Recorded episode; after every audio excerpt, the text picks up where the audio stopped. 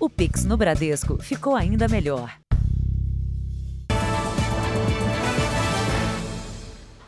Boa noite. Boa noite. A madrugada foi de pânico para os moradores de um bairro de São Paulo. Homens armados explodiram caixas eletrônicos de dois mercados. E para impedir a chegada da polícia, os assaltantes interditaram ruas com ônibus e carros incendiados. Fogo por toda parte e tiros de fuzil. Moradores do Parque Cocaia, no extremo sul de São Paulo, acordaram no meio da madrugada com um ataque planejado por ao menos 10 homens armados. Uma Kombi e três carros foram incendiados. O Tiago é dono de um deles. O veículo estava estacionado na porta de casa.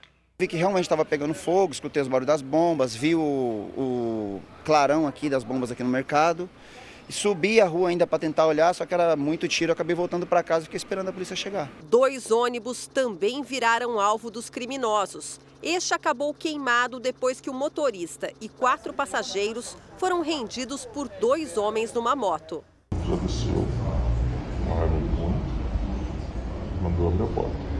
Aí um entrou, eu segui em frente, o outro foi pro meu lado. Com a moto pé, no louco do foto. Mandaram a gente descer já, colocaram fogo e mandaram a gente sair. Ao incendiar veículos e bloquear ruas, os criminosos pretendiam ganhar tempo e atrasar a chegada da polícia. A quadrilha invadiu dois supermercados, explodiu caixas eletrônicos e fugiu. Só nesta loja havia sete caixas eletrônicos. Parte do dinheiro foi deixada para trás porque pegou fogo durante as explosões. Neste outro mercado, a porta de aço ficou toda retorcida. A polícia analisa imagens de câmeras de segurança e não divulgou o valor levado pela quadrilha. Um suspeito foi preso a um quilômetro do local do crime. No carro dele, os policiais encontraram touca ninja, carregadores com munição para fuzil e um galão vazio de gasolina. Veja agora outros destaques do dia. O Brasil goleia a Coreia do Sul e está nas quartas de final. Neymar iguala a marca de Pelé e Ronaldo ao fazer gols em três Copas diferentes. Nos pênaltis, Croácia bate o Japão e vai enfrentar o Brasil.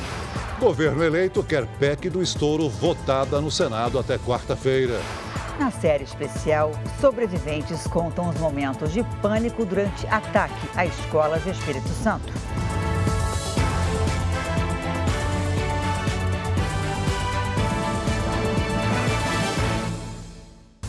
Oferecimento: Bradesco. Entre nós, você vem primeiro.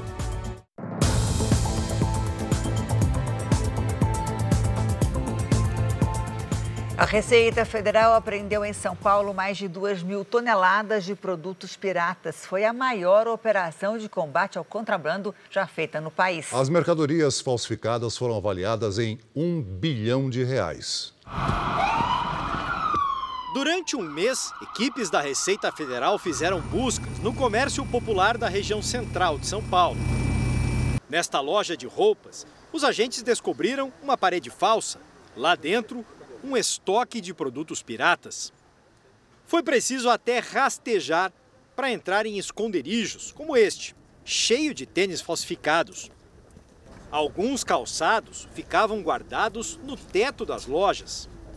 As mercadorias apreendidas, que lotaram caminhões, seriam levadas também para outros estados, segundo a investigação.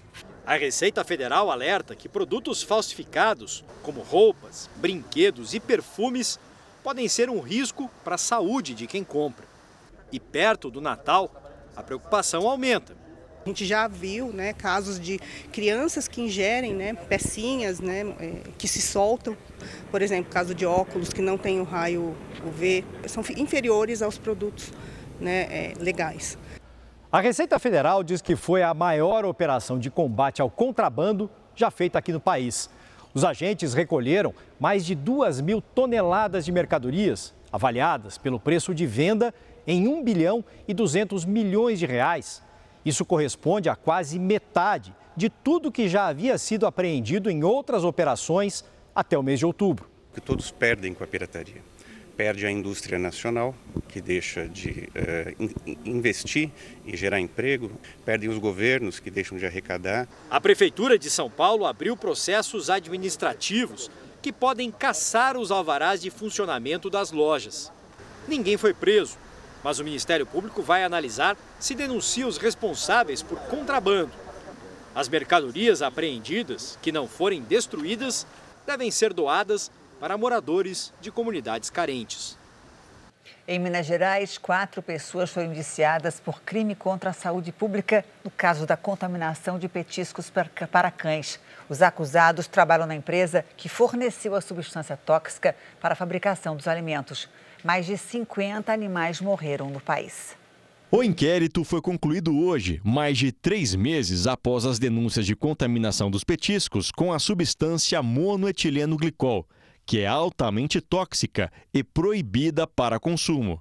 A Polícia Civil de Minas Gerais concluiu que houve um erro na identificação dos barris com essa substância e os de outra, chamada propileno glicol essa sim liberada na indústria para deixar os alimentos mais macios. No momento dessa incorreta identificação, o monoetileno estava ao lado do propileno glicol em barris idênticos e que houve essa incorreta identificação e venda aí para a fabricante Bassar aí que fabrica produtos para o ramo animal. Segundo a polícia, quatro funcionários da Tecnoclean foram indiciados pela prática de crime contra a saúde pública.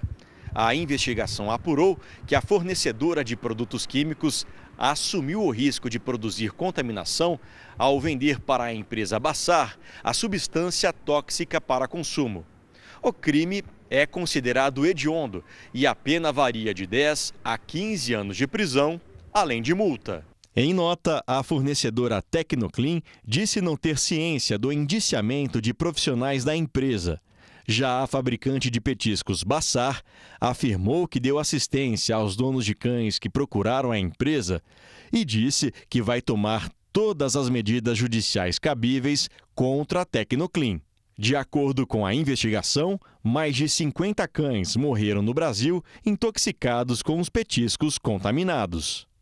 A Justiça de São Paulo suspendeu hoje um trecho da lei que permitia som mais alto durante shows na capital paulista. O parágrafo da lei aprovada pela Câmara Municipal permitia aumentar o nível de ruído em grandes shows e eventos musicais em até 20 decibéis. Na prática, a maior cidade do país ficaria ainda mais barulhenta. O Tribunal de Justiça de São Paulo decidiu suspender esse trecho do texto que já havia sido sancionado pela Prefeitura. O texto que permitiu um aumento no nível de som em grandes eventos na cidade havia sido incluído pela Prefeitura em um projeto de lei que trata sobre o funcionamento das Dark Kitchens, o serviço de produção para a entrega de alimentos que vem ganhando popularidade em São Paulo. É uma manobra conhecida popularmente como jabuti. A Justiça entendeu que, como o assunto é diferente da proposta principal da lei, esse parágrafo, que trata dos ruídos, seria inconstitucional. A decisão do desembargador Fernando Antônio Ferreira Rodrigues é liminar e foi tomada a partir de uma ação direta de inconstitucionalidade do diretório do PSOL em São Paulo. O desembargador diz ainda que faltaram participação popular e estudos técnicos antes da lei ser promulgada. Um colegiado de desembargadores vai decidir definitivamente sobre a inclusão do texto um trechinho pequeno, mas que pode fazer um barulhão. A Prefeitura de São Paulo informou que vai avaliar as medidas judiciais cabíveis. Disse ainda que o texto da lei foi discutido na Câmara Municipal com a sociedade civil, o Executivo e vereadores em sete audiências públicas. Já a Câmara Municipal afirmou que foi notificada da decisão e avalia as providências que serão tomadas. A chuva provocou prejuízo no Espírito Santo. Em Colatina, parte da barragem se rompeu e deixou uma rua alagada. Quase 4 mil pessoas estão desalojadas ou desabrigadas no estado. Parte da área rural de Santa Leopoldina, na região serrana do estado, está ilhada. Hoje, uma grávida foi resgatada de helicóptero pela Polícia Militar. A mulher espera gêmeos e está no oitavo mês de gestação. Comecei a sentir é, umas contrações à noite. Então, a hora que essa contração chegava, eu pensava: meu Deus, se acontecer alguma coisa, não tenho o que fazer, né? Porque não tenho como sair daqui. Em Colatina, parte de uma barragem rompeu e deixou uma rua alagada. A prefeitura informou que os moradores já começaram a voltar para casa. Não houve vítimas.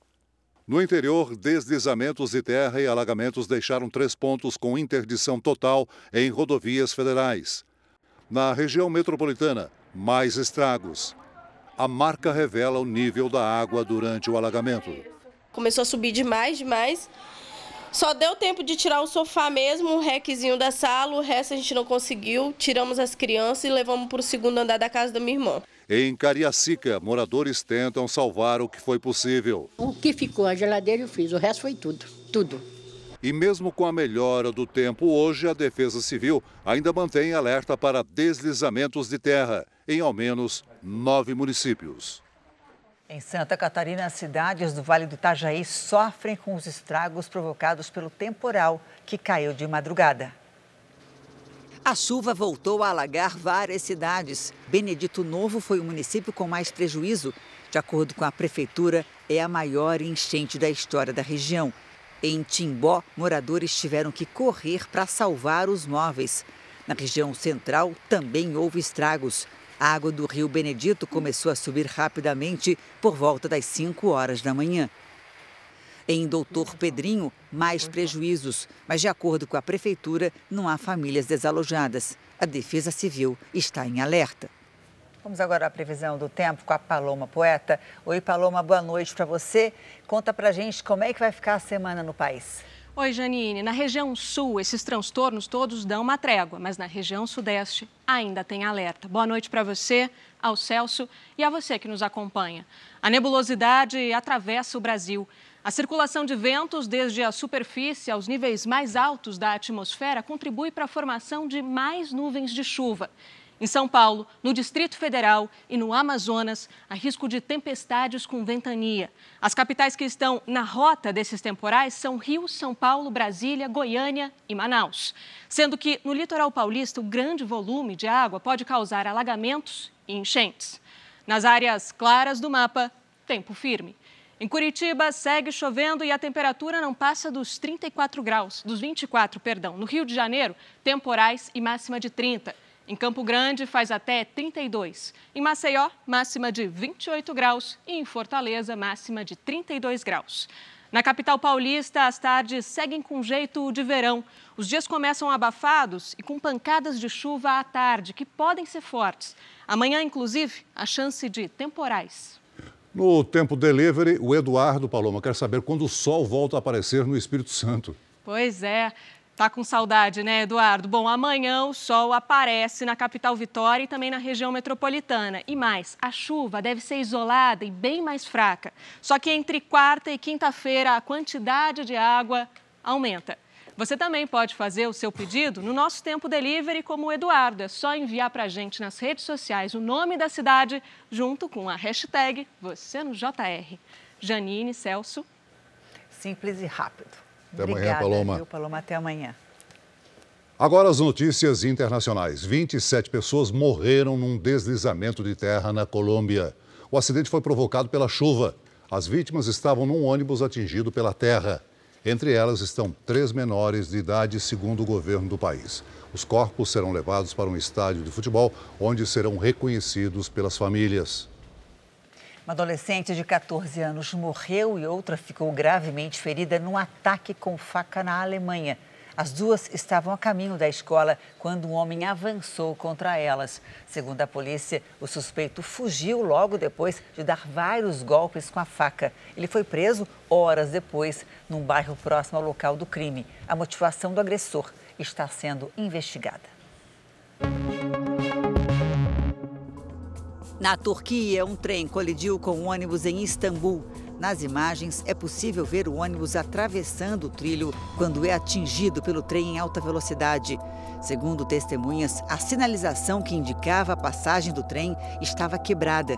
Ao menos 33 pessoas ficaram feridas, quatro em estado grave. O presidente eleito Lula se reuniu hoje com o conselheiro de segurança dos Estados Unidos. Lula deve se encontrar com o presidente Biden em janeiro.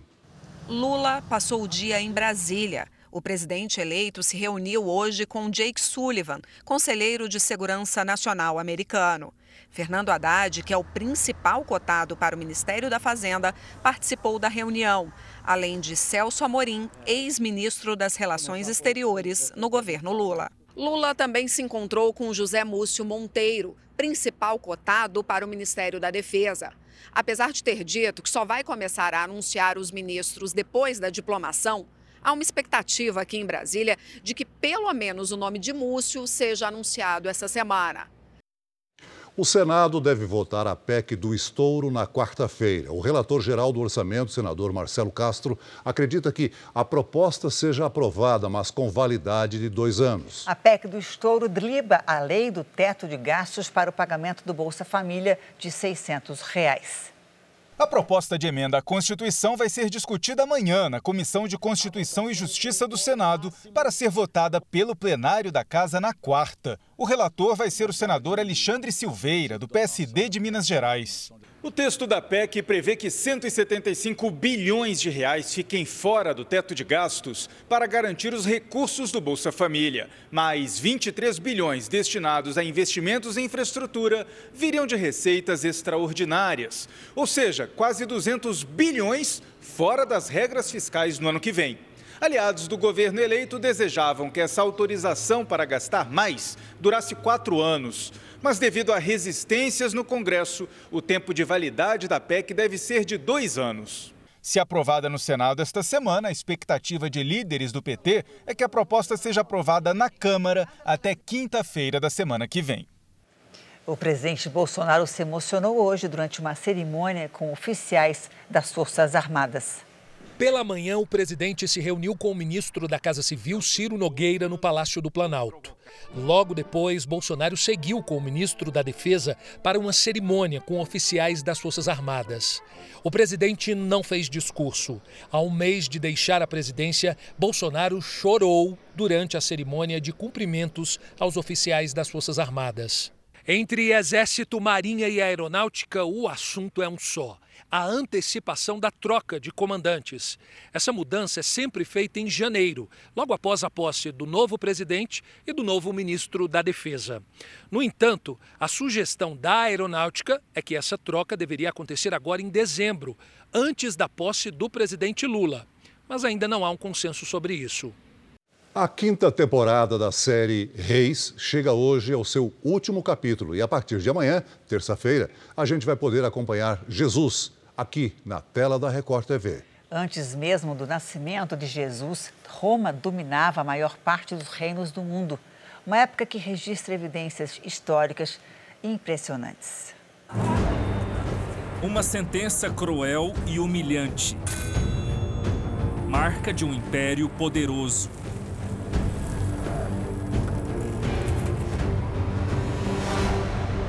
Antes mesmo do nascimento de Jesus, Roma dominava a maior parte dos reinos do mundo, incluindo Israel. Todo o mar Mediterrâneo, tudo era parte do Império Romano. Ele se expande em todas as direções, tenta, por um lado, ter um domínio total, por outro lado, fazer o mínimo de intervenção possível. A cultura romana era muito diferente. Os romanos são pagãos, têm outra maneira de viver, de pensar. O judaísmo, nesse momento da história, já tinha, vamos dizer, amadurecido para uma comunidade onde a monogamia era absolutamente definida e os romanos não estão nem pouco preocupados com isso. Então você tem um mundo greco-romano que, na perspectiva judaica, é absolutamente libertino. Invasores, ladrões, ali a pena de morte existia o método, a crucificação. O principal crime que levava o homem à punição da, da cruz era a rebeldia. Em geral, a punição era feita contra pessoas que não eram cidadãos romanos, que além de dolorido era muito vergonhoso. O indivíduo era colocado de uma forma que se esperava que ele morresse principalmente de asfixia. A pessoa crucificada na via pública. Todo mundo olhar e falar, tá vendo? Com Roma ninguém mexe. Nos tempos de Jesus, Pôncio Pilatos é o governador da Judéia e leal ao imperador romano. Pilatos controla a cobrança de impostos e supervisiona as tropas de militares, personagens da crucificação de Jesus. O povo de Israel, os judeus ficam debaixo de uma opressão romana, envolve a exploração né, de tudo que tiver de riqueza, de coisa importante para né, os cofres de Roma, e envolve uma política de construção. E essas construções, claro, vão estabelecer uma política de muita cobrança de imposto, imposto pesado. Em 1961, arqueólogos descobriram em Cesareia, antiga cidade romana na costa de Israel, um fragmento de pedra calcária que traz uma menção a Pôncio Pilatos. Essa é a primeira vez que nós encontramos uma pedra onde está escrito Tibérios e Pilatos, ou seja, Pilatos era o procurador da Judéia, era o governador da Judéia na época do imperador Tibérios. O sumo sacerdote também tinha um papel importante na política de Israel, além dos fariseus, que exerciam atividades em sinagogas. Eles tinham uma influência maior sobre as pessoas e disputavam, vamos dizer, a hegemonia religiosa com os saduceus, que administravam o templo, os sacrifícios. Cenário de um tempo em que a humanidade teve a oportunidade de conviver com o Salvador. Ele vai e a multidão vai atrás dele. Aí chega uma hora que o movimento de Jesus está tão expressivo que o pessoal pensa: peraí, nós temos que dar um jeito nesse rapaz porque esse negócio está tendo muito impacto e protagonismo e isso vai estragar a nossa aliança com Roma. Essa história, cheia de emoção e ensinamentos, que a gente vai ter a oportunidade de rever em Jesus. Um retrato comovente da vida do Filho de Deus das pessoas que conviviam com ele. Que seja feito conforme a sua fé. Jesus quebra paradigmas religiosos e revela quem é, de fato, o inimigo da humanidade. Jesus, com certeza, é a referência mais importante da história humana. Ninguém foi mais influente do que ele. Uma oportunidade para reunir toda a família. Fique ligado, a superprodução vai ao ar amanhã, às nove da noite, na Record TV.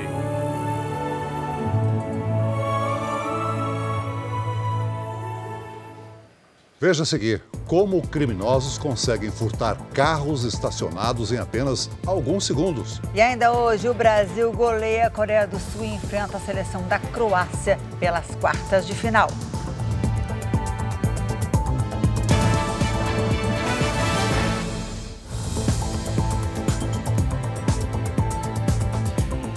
Cerca de 40% dos brasileiros estavam com CPF negativado em outubro. Isso quer dizer que 64 milhões de pessoas estavam com o nome sujo na praça. Boa noite para você, Patrícia Lages. Mais um recorde, infelizmente, da inadimplência no país, né? Verdade, Janine. Boa noite para você, para o Celso. Boa noite para você de casa. Vamos entender o que tem levado a números tão altos. Em outubro, 34% dos empréstimos foram feitos para pagar dívidas. Isso significa que 3 a cada 10 brasileiros têm o hábito de pagar uma dívida fazendo outra dívida. Geralmente isso acontece quando o orçamento está curto e o devedor quer pagar uma parcela menor. Só que para isso, o prazo será maior e os juros totais também. E no final das contas, o pagamento de juros se tornou a terceira maior despesa de brasileiros, né? Na prática, o que isso significa? Muita coisa, né, Janine? Muito. Olha, o impacto é assustador. Quando a gente faz as contas, a gente toma um susto. Vamos ver um exemplo aqui. O salário médio no Brasil está em R$ 2.652, enquanto o valor médio dos empréstimos pessoais é de 6 mil reais. Vamos considerar uns juros médios de 4% ao mês e um prazo de pagamento de 24 meses. A parcela deste empréstimo seria de 393 reais. O impacto no orçamento pode parecer pouco, mas a gente vai ver que não é. O total a pagar desse empréstimo vai ser de mais de R$ 9.400, só de juros, mais de R$ 3.400. Para um salário de R$ 2.600, esses juros representam a soma do 13º salário mais o abono de férias de um ano inteiro de trabalho. Ou seja, o que seria um fôlego para o orçamento do trabalhador acaba sendo perdido só para pagar juros. A melhor solução quando o dinheiro está curto é ajustar as contas e, se possível, fazer uma atividade de renda extra para se livrar desses juros o quanto antes. Janine. É, o saco sem fundo, né? Obrigada, viu, Patrícia? Boa semana para você. Boa semana. Agora o Jornal da Record faz um convite para você ajudar a Abades. A instituição sem fins lucrativos já existe há 70 anos e oferece de graça para crianças e jovens escola, tratamentos de saúde, assistência social e inclusão no mercado de trabalho. Veja como participar. Quem quiser ajudar pode entrar nessa corrente do bem e doar o valor que puder. É só ligar 0500 508 0707 para doar 7 reais. 0500 508 0720 para doar 20 reais. 0500 508 0740 para doar 40 reais. Ou você pode doar qualquer outro valor através do Pix doe@abades.org.br. Se preferir, aponte o seu celular para esse QR Code e você vai ser direcionado para a doação. Ajude a Abades a construir uma sociedade mais inclusiva. Três homens foram presos numa operação de combate a um crime que faz milhares de vítimas a cada ano em São Paulo: o furto de veículos. Ao longo do ano, foram mais de 30 mil casos só na capital paulista. Cenas assim se repetiram mais de 100 vezes todos os dias na maior cidade brasileira este ano. O suspeito segue tranquilamente pela rua, disfarça e vai direto para o carro escolhido. Em menos de dois segundos, arromba a porta e entra no veículo. Lá dentro, ele destrava o capô para trocar uma peça do motor e dar a partida. No dia seguinte, ele está de volta para repetir a ação, na mesma rua, novamente sozinho e carregando a sacola de ferramentas para o crime. Tudo exatamente igual. Neste outro registro, um outro integrante da quadrilha executa o furto e com uma rapidez que impressiona. Dias depois, nem o veículo de uma empresa prestadora de serviços escapou dos criminosos. Durante três meses, os policiais desta delegacia investigaram a ação da quadrilha. Aqui, as câmeras de segurança flagraram como tudo começa. O homem chega num veículo próprio. Ele sai para fazer o furto e retorna em menos de dois minutos, depois de entregar o carro da vítima para outro criminoso. O que os ladrões não sabiam é que os investigadores rastreavam o carro usado por eles. Quando os suspeitos roubaram este utilitário, foram presos em flagrante. Dentro do carro dos criminosos, os investigadores encontraram equipamentos usados nos furtos. Segundo a polícia, a quadrilha furtava dois carros por dia só aqui na zona leste da capital paulista. Os criminosos começavam cedo. Nas primeiras horas da manhã, já saíam em busca de veículos encomendados pelos desmanches clandestinos. Eles saem na caça de veículos específicos que eles sabem que eles vão levar até o desmanche, até o autopeças, e ele vai receber por esse veículo, que é um veículo que tem uma, um fluxo muito grande de saída de peça. Mais de 33 mil veículos foram furtados na capital paulista de janeiro a outubro deste ano, uma média de 110 por dia. Os ladrões presos na operação confessaram que recebiam 3 mil reais por carro furtado. Dos três detidos, dois já haviam sido presos outras seis vezes pelo mesmo crime. É um crime que, em tese, não tem a grave ameaça, não tem a violência então, a lei é muito branda. Acaba que o juiz, ele diante de um fato único, ele acaba soltando na custódia.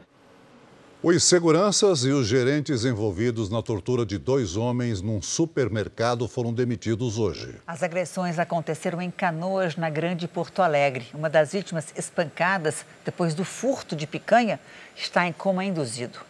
Na câmera de monitoramento, é possível ver quando a primeira vítima é levada por um segurança até o depósito do supermercado e obrigada a retirar duas bandejas de carne da roupa. Quando o gerente Adriano Dias e o subgerente Jairo da Veiga chegam, o homem apanha. Depois, outro segurança de camiseta amarela traz a segunda vítima e os dois homens de 32 e 47 anos levam chutes e golpes com um pedaço de pau. Uma das vítimas, ela né, tentou segurar as lesões por pelo menos aproximadamente dois dias.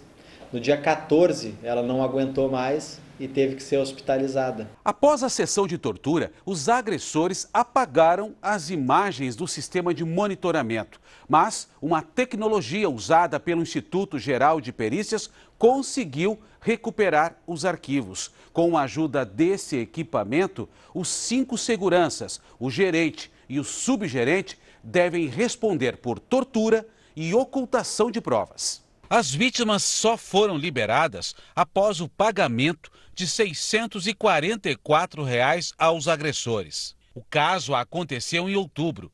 Em nota, a rede de supermercados informou que rescindiu o contrato com os gerentes e com a empresa de segurança, que ainda não se manifestou. A defesa do gerente Adriano Dias e do subgerente Jairo da Veiga informou que vai se manifestar apenas nos autos do processo. Na Bahia, a polícia investiga o ataque a uma passageira de ônibus de turismo que saiu de Pernambuco com destino à Bahia. Ela teve o rosto cortado enquanto dormia. O corte na estudante de enfermagem Stephanie Firmo, de 23 anos, é a marca do ataque. A agressão aconteceu semana passada, durante uma viagem entre Recife e Salvador. Eu senti a batida forte e, e no mesmo momento eu, eu acordei. Aí senti ardência, coloquei a mão no rosto e vi que estava sangrando muito. O vídeo foi gravado por uma amiga que viajava com Stephanie. Passageiros se mobilizaram para ajudar a estudante e alertar o motorista. O ônibus seguiu para a delegacia mais próxima, na cidade de Conde, litoral norte da Bahia. A vítima desconfiou de uma passageira. Ele estava sentado atrás de mim, era a única pessoa acordada, os demais estavam dormindo e simplesmente olhou para mim de forma fria. A polícia encontrou uma faca na bagagem da passageira suspeita. O objeto foi apreendido e encaminhado à perícia. A mulher que não teve a identidade revelada foi autuada por lesão corporal leve e vai responder em liberdade. É uma coisa surreal você imaginar que você foi agredida em um, em um, em um ônibus de uma empresa credenciada, uma empresa não é uma empresa clandestina. A empresa responsável pelo ônibus lamentou o ocorrido e afirmou que colabora com as autoridades. Depois de registrar a ocorrência, Stephanie foi levada ao hospital e recebeu 18 pontos no rosto. Eu espero justiça, porque essa passageira poderia estar ao meu lado e ela poderia ter mais acesso ao meu corpo e poderia de fato ter sido fatal. O assunto agora é Copa do Mundo. Milena Ciribelli, boa noite para você. Que show o Brasil deu hoje em campo, hein? Eu não gosto de cantar vitória, mas eu acho que a Croácia é que se cuide. Muita calma nessa hora, É, Janine. nessa- É, é um muita hora nessa de cada calma. vez, né? Melhor. Boa noite para você, Celso. Boa noite a todos. Pois é, a Croácia, nossa próxima adversária, chegou em segundo lugar na última Copa, mas tem Luka Modric. Nossa seleção é favorita, mas tem que respeitar. A tradicional camisa quadriculada segue na Copa depois da primeira disputa de pênaltis no Catar. A Croácia é uma nação independente há pouco mais de 30 anos, quando a antiga Iugoslávia se desmembrou. O país tem 4 milhões de habitantes e praias belíssimas. Tanto que Perisic, meio-campista que fez o gol de empate, é também jogador de vôlei de praia. Já disputou até etapas do circuito mundial da modalidade em 2017. A Croácia não tem boas memórias quando enfrenta o Brasil. Foram cinco jogos na história e eles nunca venceram nossa seleção. Em Copas do Mundo, foram dois encontros, com duas vitórias brasileiras. Em 2006 e em 2014, com a Copa realizada no Brasil. 3 a 1 com direito a gol de Neymar. Mas se nós temos Neymar, eles também apostam em um camisa 10. Sorry to say that, but Modric. Esse torcedor pediu desculpas aos brasileiros, mas disse que Modric é muito melhor do que Neymar. Luka Modric foi eleito em 2018 o melhor jogador do mundo, justamente pelas atuações na Copa da Rússia, quando levou a Croácia ao vice-campeonato, perdendo a final para a França. Eles chegam como atuais vice-campeões do mundo e estão invictos nessa Copa. Empataram três vezes e venceram uma partida. A missão dos atacantes da seleção brasileira é fazer gols em Livakovic. Ele foi o astro da classificação de hoje e em quatro jogos tomou apenas dois gols. Sabemos, o Brasil vai estar melhor. Daqui a pouco eu volto então com os detalhes desse jogão de hoje, Brasil e Coreia do Sul. Janine Celso. Fica aí, a gente já volta. Já já.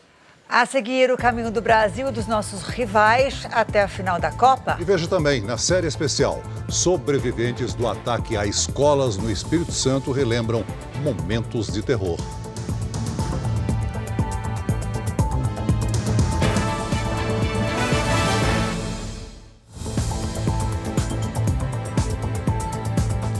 O Supremo Tribunal Federal rejeitou por 9 a 1 uma ação do presidente Bolsonaro contra o ministro Alexandre de Moraes.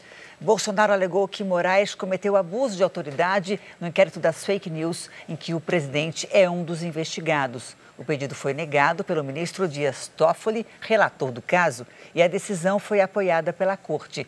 Apenas o ministro Nunes Marques foi a favor da ação de Bolsonaro. Bom, vamos voltar a Doha, no Catar, para falar ao vivo com o repórter Roberto Tomé. Tomé, boa noite para você. Pelo que se viu em campo, o Neymar está totalmente recuperado? Oi, Milena, boa noite a todos. Olha, Neymar suportou bem esse jogo contra a Coreia. Tanto que o técnico Tite, na entrevista coletiva, disse que deixou o jogador em campo durante boa parte do segundo tempo para ele ganhar ritmo de jogo. Nesta terça-feira, os titulares fazem um treino apenas regenerativo aqui em Doha. A atividade mais intensa será dos reservas. E aí vai ficar a expectativa pelo retorno do lateral esquerdo, Alexandro.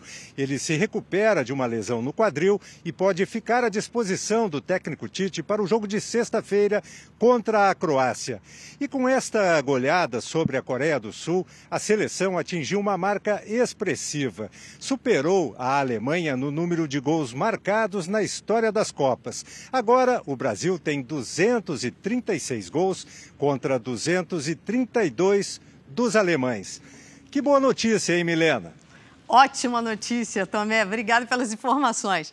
Já temos então três jogos das quartas de final definidos. Vamos a eles então. Aqui no chaveamento, nós temos do lado do Brasil um jogaço entre Holanda e Argentina. A Holanda, que marcou três no jogo contra os Estados Unidos. É uma equipe forte, né? Já a Argentina teve um pouco mais de trabalho para vencer a Austrália no final de semana. Um placar de 2 a 1. Será que os hermanos conseguem bater a laranja mecânica? E o Brasil vai pegar a Croácia, que hoje venceu o Japão no começo da tarde nos pênaltis. Vamos torcer né, para a equipe do Tite manter esse desempenho maravilhoso de hoje, né? Na outra ponta do chaveamento, já temos então definidos a partida entre Inglaterra e França quem ganhar vai enfrentar o vencedor desse confronto aqui, né, que ainda não está definido. Porque amanhã Marrocos e Espanha e depois Portugal e Suíça jogam pelas oitavas ainda. São essas quatro equipes que vão definir a última partida das quartas de final. E palpite, alguém tem? Bom, eu acho que vai dar Espanha e Portugal, um clássico ibérico, né? Vamos ver. E você pode ver tudo sobre a Copa do Mundo no r7.com. Eu fico por aqui e vocês, o que, vocês acham? O palpite de vocês, Janine? Estou com você, Milena. Portugal e Espanha. São os favoritos, eu é. também. Eu também. Vamos ver. Tá bom, então tá fácil. Vamos embora. Vamos ganhar o bolão, nós todos. Legal. Amanhã. Até amanhã. Obrigada, Milena. Dez dias depois do ataque a duas escolas em Aracruz, no Espírito Santo, a polícia suspeita que o atirador não agiu sozinho. O pai do adolescente que cometeu os crimes disse com exclusividade que, assim como as famílias das vítimas, quer justiça. Durante a semana, a nossa série especial vai falar sobre o medo da violência e dos atentados a escolas no Brasil. Pesquisas recentes revelam que a violência nos colégios cresceu depois da pandemia. Casos de bullying e o acesso a armas deixaram a situação ainda pior. O lugar para ensinar e aprender virou alvo de ataques.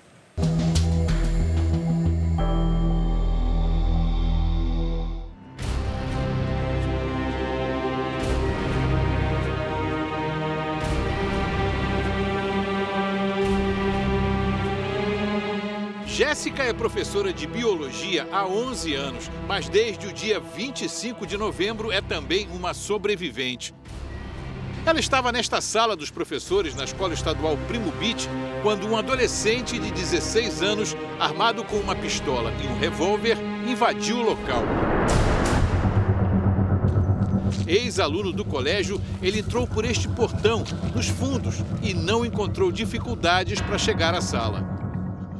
No momento em que o adolescente entrou na sala dos professores, havia pelo menos nove pessoas aqui. Ele já chegou atirando, baleou alguns professores aqui, se virou para cá e disparou contra os que estavam aqui também. A gente pode ver as marcas de tiro no estrado do sofá e lá na parede. Na sala não havia câmeras de segurança, mas esta era, segundo a sobrevivente, a posição aproximada das pessoas no momento. Maria da Penha Pereira de Melo Banhos, de 48 anos, professora de artes, tentou se esconder sob a mesa, mas foi baleada.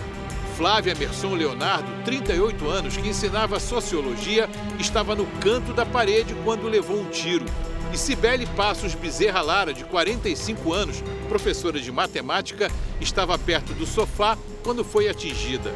Jéssica estava na frente de Cibele e levou um tiro de raspão na cabeça eu senti passando. E eu logo me abaixei, eu fiquei encostada no sofá, na parte no chão, encostada com o rosto no sofá, né? Coloquei as mãos no rosto e ouvindo os disparos. Quando percebeu que o atirador tinha ido embora, a professora de biologia ainda tentou ajudar as colegas. E foi a hora que eu levantei e consegui ver como que estava né, sangue, a professora que estava do meu lado, que inclusive faleceu, a outra que estava em cima do sofá, que está muito ruim no hospital e eu consegui ter noção da gravidade. Maria da Penha e Cibele morreriam pouco depois. Flávia morreu no dia seguinte no hospital.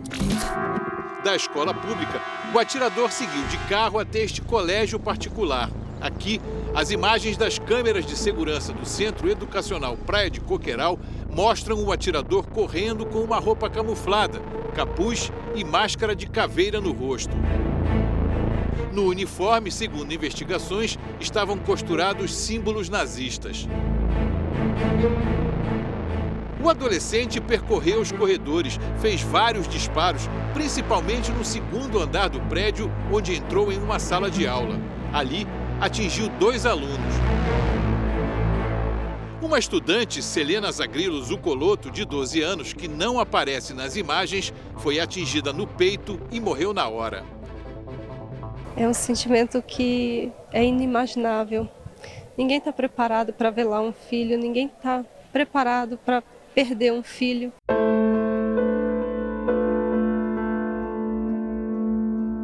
A Maria Eduarda, de 11 anos, estudava na mesma sala da Selena, mas estava do lado de fora.